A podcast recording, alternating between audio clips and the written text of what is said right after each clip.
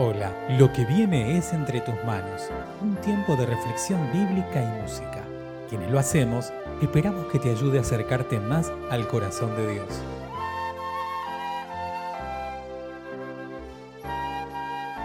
Mi nombre es Carlos Jacobs y te invito a que te unas conmigo en la siguiente oración. Gracias Padre por un nuevo día de vida Gracias porque tu fidelidad y tu misericordia se renuevan cada día. Gracias porque nos permitís vivir en la gloriosa libertad de los hijos y las hijas de Dios. Bendito Dios, queremos escucharte, necesitamos escucharte porque tu palabra nos hace libres, porque tu palabra es verdad. En nombre de Jesucristo, tu palabra hecha carne, oramos. Amén. Cantemos juntos, hermanos, hermanas, a nuestro Dios santo y liberador.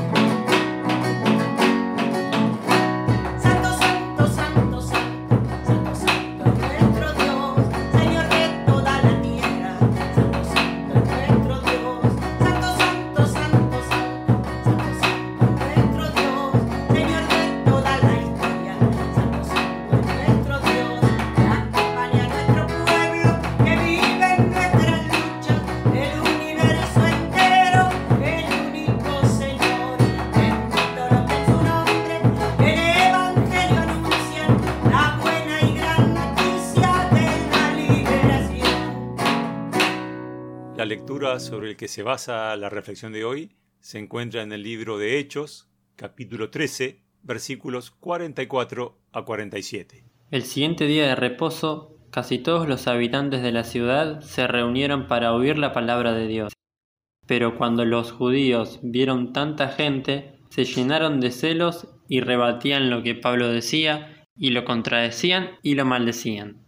Entonces Pablo y Bernabé les dijeron con toda franqueza, estamos seguros de que era necesario que ustedes fueran los primeros en escuchar la palabra de Dios, pero como ustedes la rechazan y no se consideran dignos de recibir la vida eterna, ahora vamos a predicarles a los que no son judíos.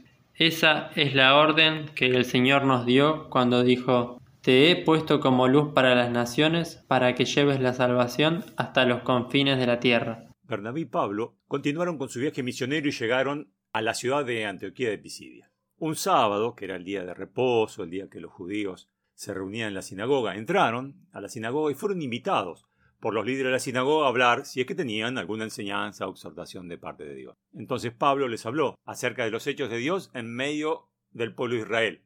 Se hizo como un recorrido de toda la historia de Israel para terminar afirmando que Jesús de Nazaret era el Mesías esperado que había sido enviado a la muerte, pero que Dios lo había resucitado.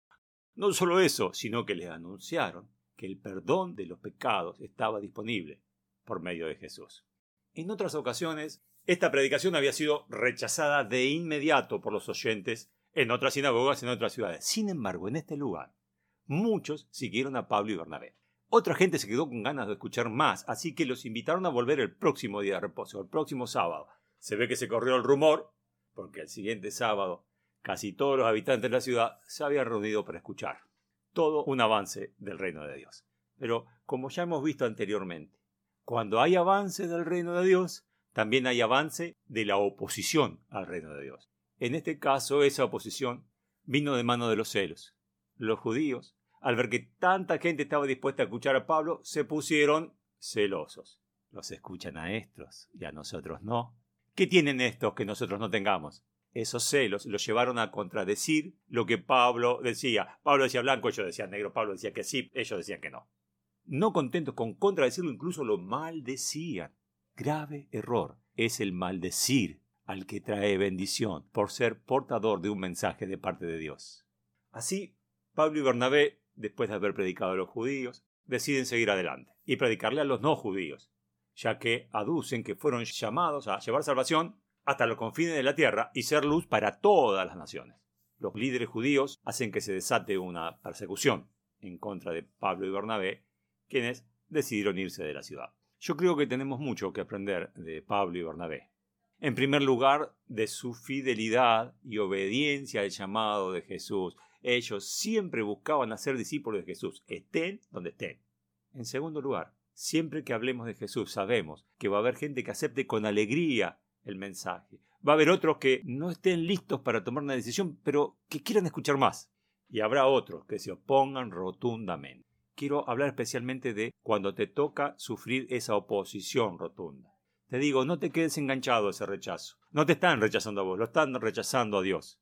Que ese rechazo no te haga, no nos haga bajar los brazos, porque nuestro éxito no reside en que el otro acepte a Jesús. Nuestro éxito reside en ser obediente al mandato de Jesús de llevar el mensaje a todas las personas.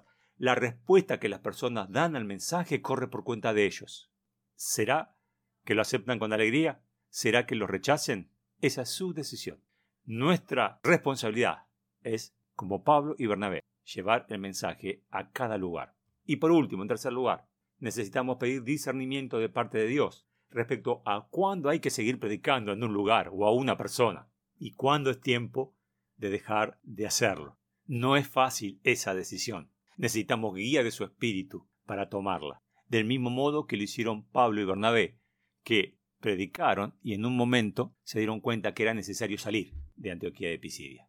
Al fin y al cabo, si somos fieles al mandato de Jesús, podemos mirar hacia atrás y contar a las personas que escucharon de Jesús por nuestra boca y recibiendo el mensaje fueron perdonadas de sus pecados y transferidas del reino de la oscuridad al reino de Dios. Y nosotros habremos sido un eslabón más en la cadena de testigos que dieron testimonio a esas personas.